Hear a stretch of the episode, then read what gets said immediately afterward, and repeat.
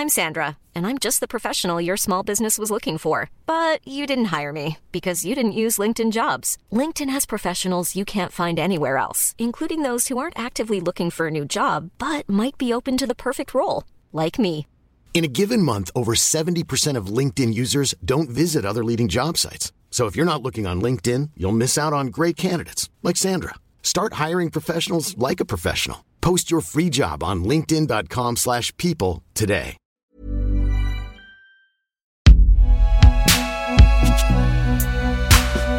Binge Audio. Salut, c'est Thomas Rozek.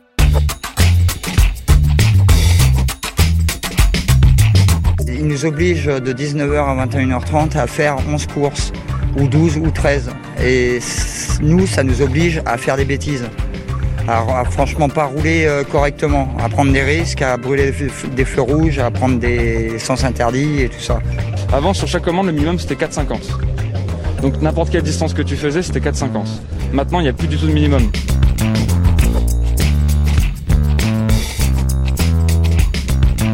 Je m'interroge, qu'est-ce qui fait que, malgré le fait que nous ne soyons pas dupes, que nous sachions très bien, même sans avoir particulièrement enquêté sur le sujet, que celles et ceux qui sont les chevilles ouvrières de la livraison généralisée, qui trimballent jusqu'à nous, en vélo, en scooter ou en camionnette, des repas, des colis en tout genre avec une exigence de rapidité sans cesse renouvelée, que tous ceux-là sont payés au lance-pierre et subissent une précarité organisée de plus en plus violente, malgré notre compréhension de tout ça, qu'est-ce qui fait donc qu'on continue à cliquer Qu'on continue à se dire que ça n'est pas si Certes, il n'y a pas sans doute qu'une seule explication à ce mal très actuel, c'est un peu la flemme, un peu la réduction de notre capacité à attendre, un peu les facilités technologiques, un peu le marketing, mais aussi et surtout peut-être un peu le fait qu'on ne se projette pas, nous les urbains aisés clients de ces services, dans ce qu'est la réalité du boulot pour ces plateformes. Une réalité qu'un livre vient explorer aujourd'hui et dont on va causer dans notre épisode du jour. Bienvenue dans Programme B.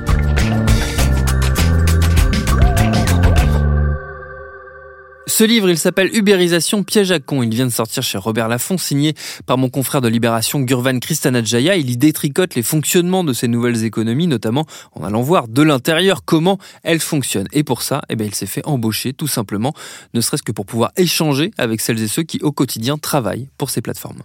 En fait, euh, j'ai déjà essayé d'y aller euh, comme ça, notamment euh, sur les livres Amazon. Quand je commence mon enquête, je mets des petits mots sur ma boîte aux lettres pour dire bonjour, je suis journaliste, est-ce qu'on peut se parler, etc. Et en fait, ça accroche pas du tout. Pareil avec les livreurs des Deliveroo ou les livreurs à vélo, je vais souvent les voir, je leur dis je suis journaliste et j'accroche pas. Et en fait, ce que je comprends après, c'est que en tant que journaliste, en fait, on a une posture qui est difficile vis-à-vis de ces personnes. C'est que pour eux, les journalistes, ça reste des éditorialistes de BFM, quoi. Donc, ils voient pas trop l'intérêt. Pour moi, la seule manière de le faire, c'était euh, finalement de me faire embaucher, quoi. En fait, c'était un dernier recours pour moi. Mm. J'avais essayé plein de choses avant et euh, euh, je l'ai pas fait juste pour le fun, quoi. Je l'ai fait vraiment parce que c'était euh, une des seules manières de montrer cette réalité-là. Tu t'es fait embaucher où et dans quelles conditions alors? Alors, je me suis fait embaucher euh, chez Amazon en tant que livreur. Là, c'était une période d'essai au black par un sous-traitant d'un sous-traitant d'Amazon. Une période d'essai au black parce qu'en fait, il m'a dit euh, il y a trop de turnover, euh, je te fais pas de contrat, si ça te plaît pas, euh, comme ça tu t'en vas. Et j'étais pas payé, bien entendu. hein. Ensuite, j'ai travaillé en tant que livreur Stuart, qui est une filiale de la Poste. Là, c'était un, un compte sous-loué. Donc, euh, que je sous-louais à quelqu'un qui lui avait son propre compte. Et j'ai travaillé aussi pour Cowash, qui est une société qui ubérise les pressings, c'est-à-dire qu'on lave le linge d'autres personnes, on va le chercher chez eux, on le lave chez nous et on le ramène. Mm. Quand je fais ma première enquête sur Amazon, le postulat c'est de dire que pour se faire livrer un colis en 24 heures, c'est que forcément il y a derrière il y a quelqu'un qui est sous pression, Mm. c'est obligatoire. Mais je m'attendais pas à ce que ce soit autant en fait. Mm.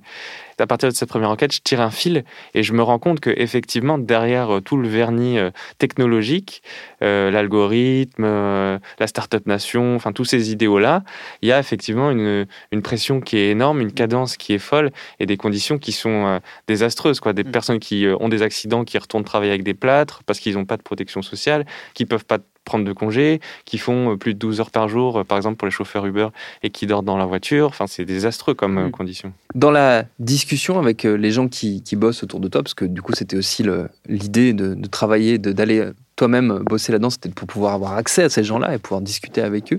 Euh, quel regard ils portent? Est-ce qu'il y a une distance critique par rapport justement à ce qu'ils sont en train de subir ou est-ce qu'ils subissent trop pour avoir cette distance? C'est une bonne question. je dirais qu'il y a deux types de personnes.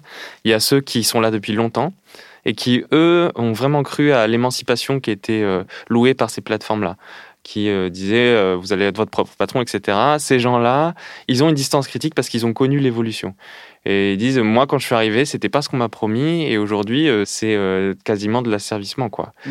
Les nouveaux travailleurs des, des, applis, ceux qui sont arrivés à partir, je dirais, de 2018-2019, qui sont quand même en majorité des jeunes de banlieue et des migrants primo-arrivants, mm. eux, ils sont plutôt dans la survie. Donc, ils n'ont pas de distance critique. Pour eux, c'est ça ou c'est rien, quoi, finalement. Mm. Donc, c'est mieux que rien. Mm.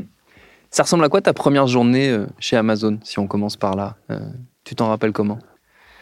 Euh, c'est très impressionnant parce que tu arrives tôt, à 6 h du matin. Il y a plein de voitures de location qui rentrent dans un parking et ça crie dans tous les sens parce qu'il faut aller super vite. Et tu ressors de là avec, sans de mémoire, plus de 150 colis dans ton coffre à livrer en une journée, sachant qu'on te dit, si tu ramènes des colis avec toi, donc 20 ou 30, tu les auras sur ta prochaine tournée en plus. Hmm. Donc il faut pas en ramener. quoi. Et là, euh, moi j'étais avec un formateur. Moi, je me souviens, mon formateur était malade et il dit, euh, je peux pas me faire remplacer, il faut que je travaille absolument. Et euh, on a travaillé non-stop, donc de 7h jusqu'à 18h. On a livré euh, le matin plutôt des, particuliers. Donc c'est là que tu découvres en fait euh, que tout le monde commande Amazon, c'est assez impressionnant. Et que les gens d'ailleurs t'ouvrent sans trop de, pudeur. Quoi. Il y a des gens qui mm. t'ouvrent en slip ou, euh, ou qui te parlent à peine ou qui te disent posez-le devant la porte. Mm. Et la deuxième partie, c'était des entreprises. Et là, c'est impressionnant de voir que euh, tu peux livrer 50 euh, colis à la même personne dans une entreprise, euh, que les gens de l'accueil, ils, ont, ils voient que ça, que des livreurs Amazon toute la journée. Et tu ressors de cette première journée et tu es épuisé quoi. Hmm. Vraiment, c'est pourtant j'ai fait euh, pas mal de, petits boulots quoi, mais alors ça c'était vraiment une des choses les plus épuisantes que j'ai fait. Et il y a un côté, il y a une dimension qui faisait partie d'ailleurs des dimensions qui toi t'intéressaient, tu l'expliques dans dans le livre. Il y a un côté que tu décris très bien, c'est la sensation de n'être que un livreur, justement, de plus être un être humain à 100%, c'est-à-dire d'être invisible. Oui, et c'est d'ailleurs euh, une des raisons qui m'a poussé à écrire ce livre, c'était pour euh, visibiliser ces personnes-là, parce que c'est, je trouve, c'est ce qui est le plus révoltant en fait quand tu portes ces habits-là, c'est que en fait personne ne te regarde. Et d'ailleurs, ce qui est assez flagrant et ce que je dis euh, au cours de mon enquête à Amazon, c'est que tu prends même pas les couloirs classiques en fait, tu prends les coursives et tu prends les monts de charge pour aller dans les bureaux. En fait, c'est comme si tu étais un sous-citoyen même quand tu es livreur euh, dans la rue, personne ne te regarde. Mais c'est mm. affolant en fait. Les gens sont au, café, ils mangent, ils se disent ah euh, peut-être ce soir je vais me prendre un Deliveroo parce qu'ils te voient avec le sac ou un mm. steward, mais ils n'arrivent pas à comprendre que en fait c'est un humain, que je suis quelqu'un. Et, d'autant plus pour moi en fait qui euh, j'aurais pu être ces personnes-là sur la terrasse. Donc c'était assez révoltant en fait ce sentiment de déclassement quoi. Mm. Et donc en fait pour moi c'était rendu palpable, mais pour ces personnes-là j'imagine encore plus quoi. Il y a euh, une autre partie du coup dans, l'enquête qui est euh, la partie où tu t'intéresses à la livraison à vélo, qui est donc devenue une espèce de norme comme ça dans les grandes villes où il y en a absolument partout et c'est devenu très très très très courant. Euh, le point de départ est quand même assez intrigant. On parlait de dérégulation, de désorganisation et de pyramide un peu de la misère qu'il y a derrière. il y a tout ce système de sous-traitance. comment tu trouves, est-ce que tu peux nous raconter, comment toi tu trouves ce boulot, comment tu trouves ce compte qui va te permettre de travailler? Oh bah c'est très très simple. Hein. Euh, sur les groupes euh, sur Facebook, euh, il y a des tas d'annonces de personnes qui proposent des comptes qui leur appartiennent. Donc en gros, en général, c'est des livreurs qui ont plusieurs comptes, un sur Deliveroo, un sur Stuart, un sur Uber Eats, par exemple, et ils vont louer un des comptes pour qu'ils tournent tout seuls et qu'ils prennent de l'argent. Je contacte 400 personnes et sur les 400, je crois qu'il y en a deux qui me proposent un compte. Une qui prend plus de 120 euros de commission, donc c'est énorme. quand, sur une journée complète, hein, on peut faire entre allez, 50 et 80 euros, quoi. Hmm. Et euh, l'autre qui me propose 80 euros de commission. Donc euh, je fais un deal avec cette personne-là. Et donc je travaille sous l'identité d'une personne qui est qui n'est pas moi en fait. Hein. Hmm.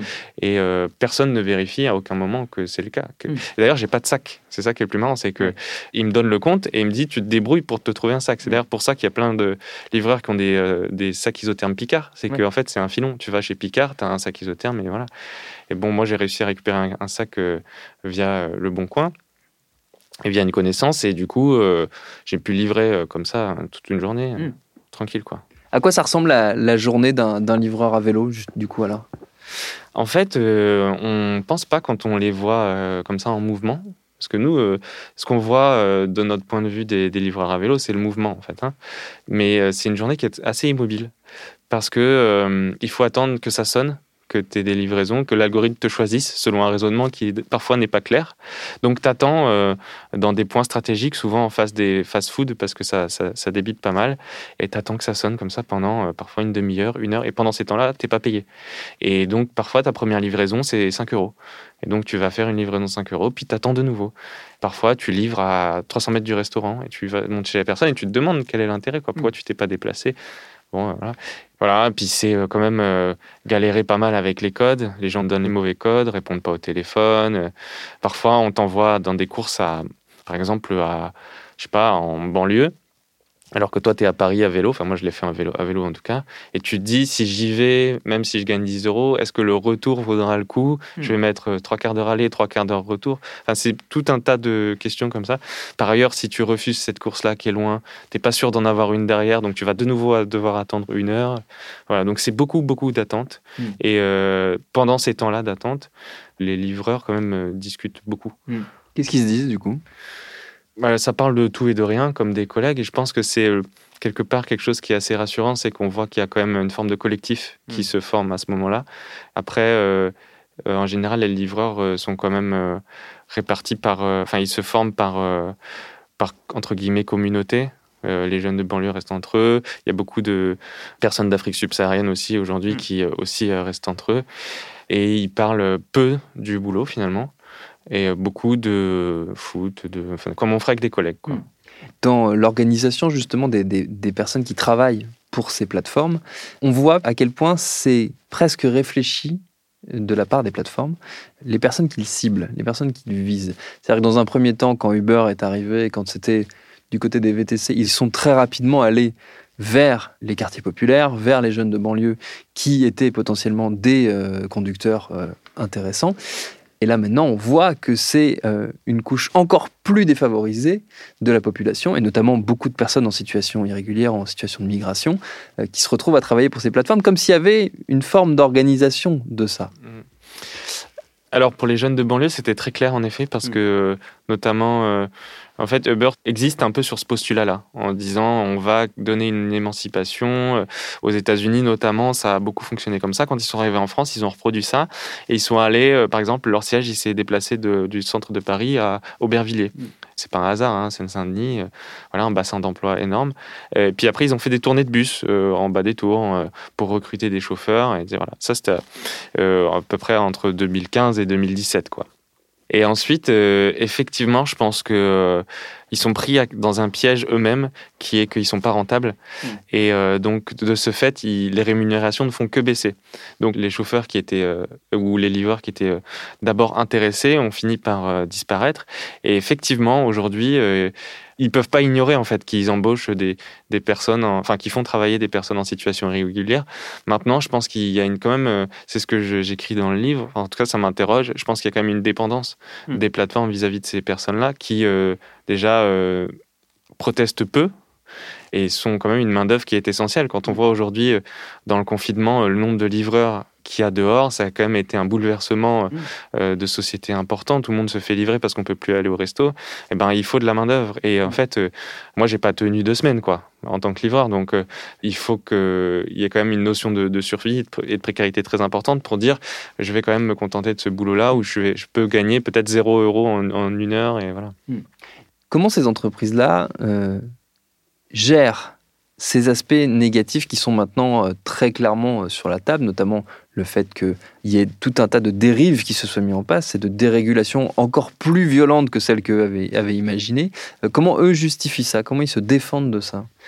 En fait, ce qui est pratique euh, au sein de ces plateformes pour eux, c'est que la couche de marketing et de communication est tellement bien conçue qu'ils n'ont même pas besoin de s'en défendre. Hmm. En fait, aujourd'hui, euh, quand on voit que Uber Eats, par exemple, pour la cité, et sponsorise la Ligue 1. En fait, c'est pas un hasard, c'est que à chaque, on a associé Uber Eats à du plaisir, à tel point que du coup, c'est ça aussi qui va invisibiliser les travailleurs. Et donc, en fait, ils ont même pas besoin de s'en défendre. Hmm. C'est tellement euh, acquis dans le cerveau des gens. Mais même moi, hein, euh, je fais des enquêtes sur le sujet, etc. J'ai des moments de faiblesse, j'ai des moments où je me pose la question tiens, j'ai pas envie de cuisiner, est-ce que je commanderais pas? Mm. Et c'est quand même fou à quel point ils ont réussi à, nous retourner le cerveau, mm, quoi, finalement.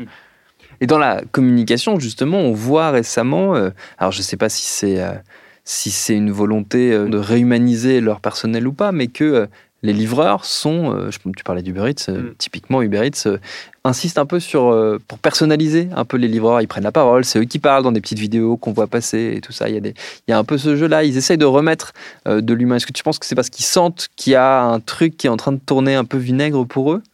Oui, le vent tourne euh, clairement. Là, ça fait euh, depuis, je pense, depuis 2019 que ça devient euh, compliqué. Ça s'explique par plusieurs choses. Une, comme on le disait, c'est pas rentable. Deux, il commence à y avoir des, syndicats qui se forment, des mm. protestations, des grèves, et pas qu'en France. Hein, partout en Espagne, c'est très important. En Angleterre, à Londres, ils ont obtenu plein de choses. Et il y a des recours en justice qui se font aujourd'hui et qui aboutissent. Ils ont été initiés en 2017 et puis ils aboutissent aujourd'hui par des. Ils obtiennent des choses en cours de cassation, qui est quand même la plus haute juridiction française. Mm. Donc euh, effectivement, le vent tourne. Et puis, il y a eu un changement d'air quand même euh, au sein de la première plateforme Uber qui euh, a quand même initié le mouvement, où ils étaient dans une position très très agressive, où ils disaient, ils arrivent sur un marché, ils dictent les lois aux travailleurs et au gouvernement. Et puis ils se rendent compte que finalement, c'était peut-être pas une bonne manière de faire. Et aujourd'hui, ils ouvrent un peu plus. Mm. Par exemple, y compris en Californie où ils sont nés. Il y a eu un vent assez important de révolte avec une loi qui a failli passer pour salarier les chauffeurs. Et ils se sont dit, bon, si même dans notre bastion, on est attaqué, on va mm. peut-être euh, ouvrir un peu. En fait, c'est un peu aussi une notion de survie, parce qu'aujourd'hui, s'ils font pas ça, ça va être très très compliqué pour eux de, survivre, parce que mm. en étant agressifs, ils ne donnent pas d'alternative finalement. C'est soit leur modèle, soit le salariat classique. Mm. Et entre les deux, du coup, ils peuvent pas concevoir d'alternative. quoi. Tu as gardé des contacts euh, au sein des, livreurs et des gens que tu as fréquentés euh, lors de tes passages euh, de l'autre côté de, la barrière? Tu leur as fait lire ton étude, ton essai? Oui, j'ai fait lire à, certains, en tout cas des passages. Comment ils perçoivent ce, ce travail-là, cette réflexion-là sur leur quotidien? Il y a quand même une forme de d'amertume, je dirais, chez ces personnes. C'est-à-dire que quand bien même on, fait un travail pour leur donner la parole, etc., ils se disent c'est tellement gros que ce sera pas assez pour euh, faire bouger les choses en fait. Mm. Ils sont euh, même des chauffeurs. Ouais, ils sont résignés, tout à fait. Des chauffeurs que j'ai euh, rencontrés il y a deux ans, par exemple, et qui avaient déjà une affichette collée euh, sur leur voiture pour euh, vendre leur voiture. Quand je les rappelle aujourd'hui, dire comment ça va, prendre des nouvelles, quoi. Ils disent ben, toujours la même chose. Je suis toujours à essayer de vendre ma voiture. En même temps, je dois quand même travailler chez Uber pour payer mes dettes. Donc, pour eux, ça, c'est. Oui, ils sont vraiment résignés, c'est ça. Ils sont résignés.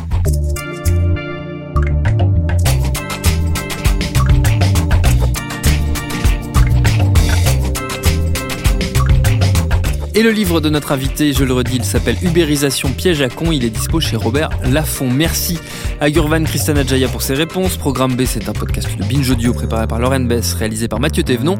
Abonnez-vous sur votre rapide podcast préféré pour ne manquer aucun de nos épisodes. Facebook, Twitter, Instagram pour nous parler. Et à demain pour un nouvel épisode.